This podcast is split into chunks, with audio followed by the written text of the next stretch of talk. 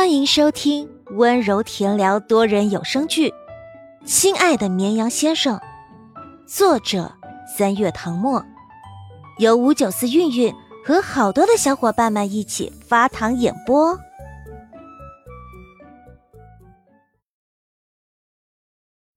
第八十一章，十八岁成人礼。江时宴乘坐飞机飞往另一个国度。他出现在首都国际机场的消息，却在微博上掀起一阵热潮。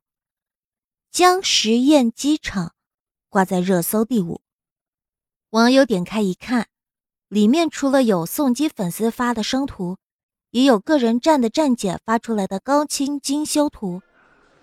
人潮拥挤的机场，清瘦挺拔的男人被粉丝们众星捧月般围在中间，他偏着头。冲着镜头惨然一笑，只觉心脏被一支新型箭射中。还有一个 GIF 动图被转发了上万次，是他低头把一沓五颜六色的信封塞进腰包里，挂在身前。因为装得太满，拉链都拉不上了。他将信封往里按了按，这才勉强拉上。姜时宴这段时间被关在剧组拍戏，除非推不掉的通告。一般他不会出现在公众面前，所以粉丝能见到他的机会并不多。好不容易在机场见到偶像，江他们的微博首页热闹非凡。哈，哥哥把我的心放在腰包，挂在胸前，我离哥哥的心脏这么近，简直是我追星生涯的高光时刻。生平第一次送机，没想到能获得哥哥的亲笔签名的待遇，而且还是特签。此生无憾，图片为证。虽然这是我离他最近的一次，心里却感觉离他越来越远。为什么这么说？当然是因为近距离接触过，才知道他有多好。江实验是人间妄想，妈妈，我配不上这个男人。哦，仔仔是怎么做到每次见面都比上一次更帅的？他对粉丝是真心的，至少我看见的每一次，他都会为粉丝停下匆忙的步伐，耐心的听他们诉说爱意。不光是姜糖们讨论火热，有别家的粉丝羡慕道：“别的不说，光是这个阶级秩序就让我们羡慕哭了。姜糖姐姐们都好可爱啊，像个小尾巴一样跟着姜时宴。”也没有推搡乱挤，始终跟他保持着合理距离，感觉随行的保镖都没有用武之地了，哪像我们家某些私生，上次广州一个活动，他们推挤哥哥，把他撞到电梯扶手上，心疼死我了。哎，那次的新闻我也看过，真是太危险了，如果不是旁边的助理及时扶住，恐怕要从电梯摔下去。这话说出了大多数追星女孩的心声。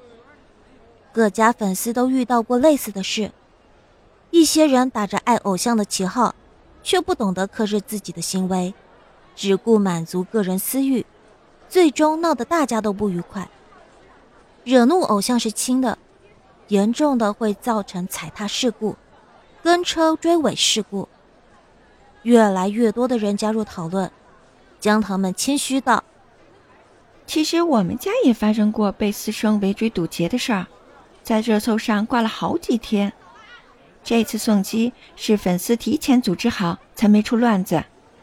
希望大家都能理智追星，爱他就要让他在天上如星辰般熠熠生辉。路面看到网上的消息时，热搜已经降到了十几名。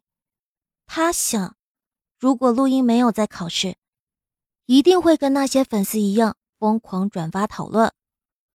他看过录音的微博，跟他的人一样叽叽喳喳，有时候一天能转发十几条微博，除了记录一些生活趣事，其他的全部与姜时宴有关。录音二十六号下午五点结束中考，终于也解放了。一回到家，他就把书包甩在沙发上，嘴里叼着雪糕，双手抱着手机登上微博。我不过是参加了个考试，怎么错过了这么多消息啊？阿燕去纽约拍杂志了，不知道她什么时候回国，我有没有机会去接机？嗯，我也想给哥哥拍美美的照片啊。录音的摄影技术和修图技术都不错，算是看网上的教程自学成才。他平时忙着学业，没办法像站姐那样随时随地跟拍偶像。偶尔粉丝群里有的人拍了生图，会让他帮忙修图，因为修图的风格和色调被一批姜糖们喜欢。几个月积攒下来，录音的微博粉丝也快两万了。陆眠坐在一边看书。闻言，头也没抬的说：“你没机会接机了，姜时宴已经回国了，刚到机场。就算他现在坐车赶过去，也来不及了。”啊，他已经回国了？难道我看漏消息了？刚才他不停的在微博上搜关键词，浏览姜时宴的超话以及粉头大大们的微博首页，没有看到关于姜时宴回国的消息。他以为是自己看漏了，刷新了一遍，还是什么都没有。陆英坐过去，靠近陆眠，好奇道：“哎，你是在哪儿看到的消息啊？微博吗？我怎么没看到？”他不是在微博上看到的消息，是姜时宴亲自告诉他的。他一下飞机就给他发了条微信，跟他说他回国了。他之前说要过去接机，不过被他拒绝了。于是就没去。陆眠终于意识到不对，姜时宴刚下飞机，连机场都没出，网上应该还没有关于他的消息传出来。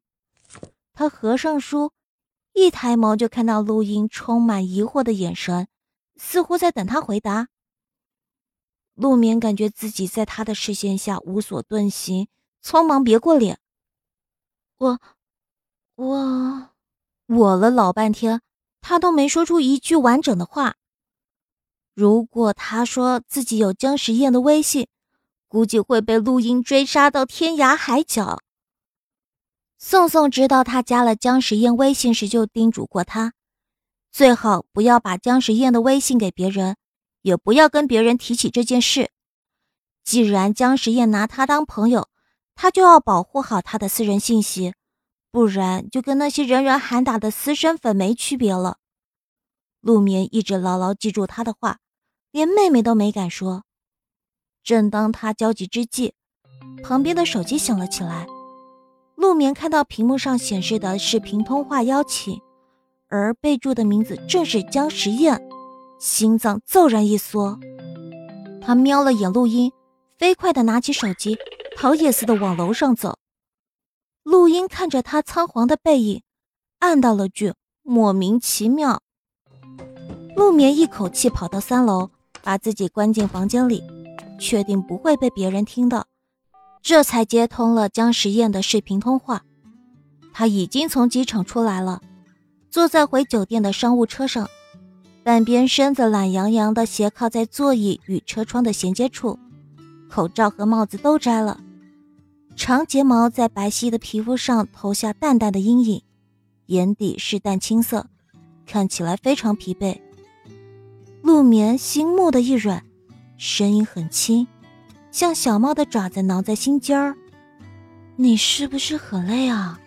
嗯他大概是长时间没开口说话，声音沙哑，带着点鼻音。飞了十几个小时，到那边休息了一晚。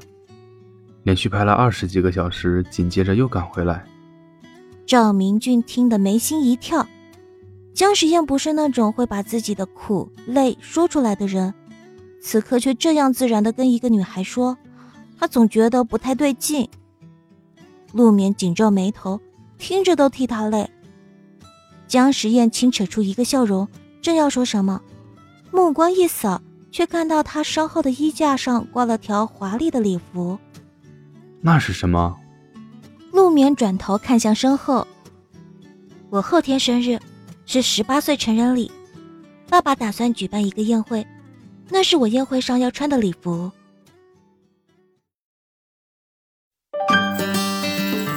本集结束，请继续收听下一集。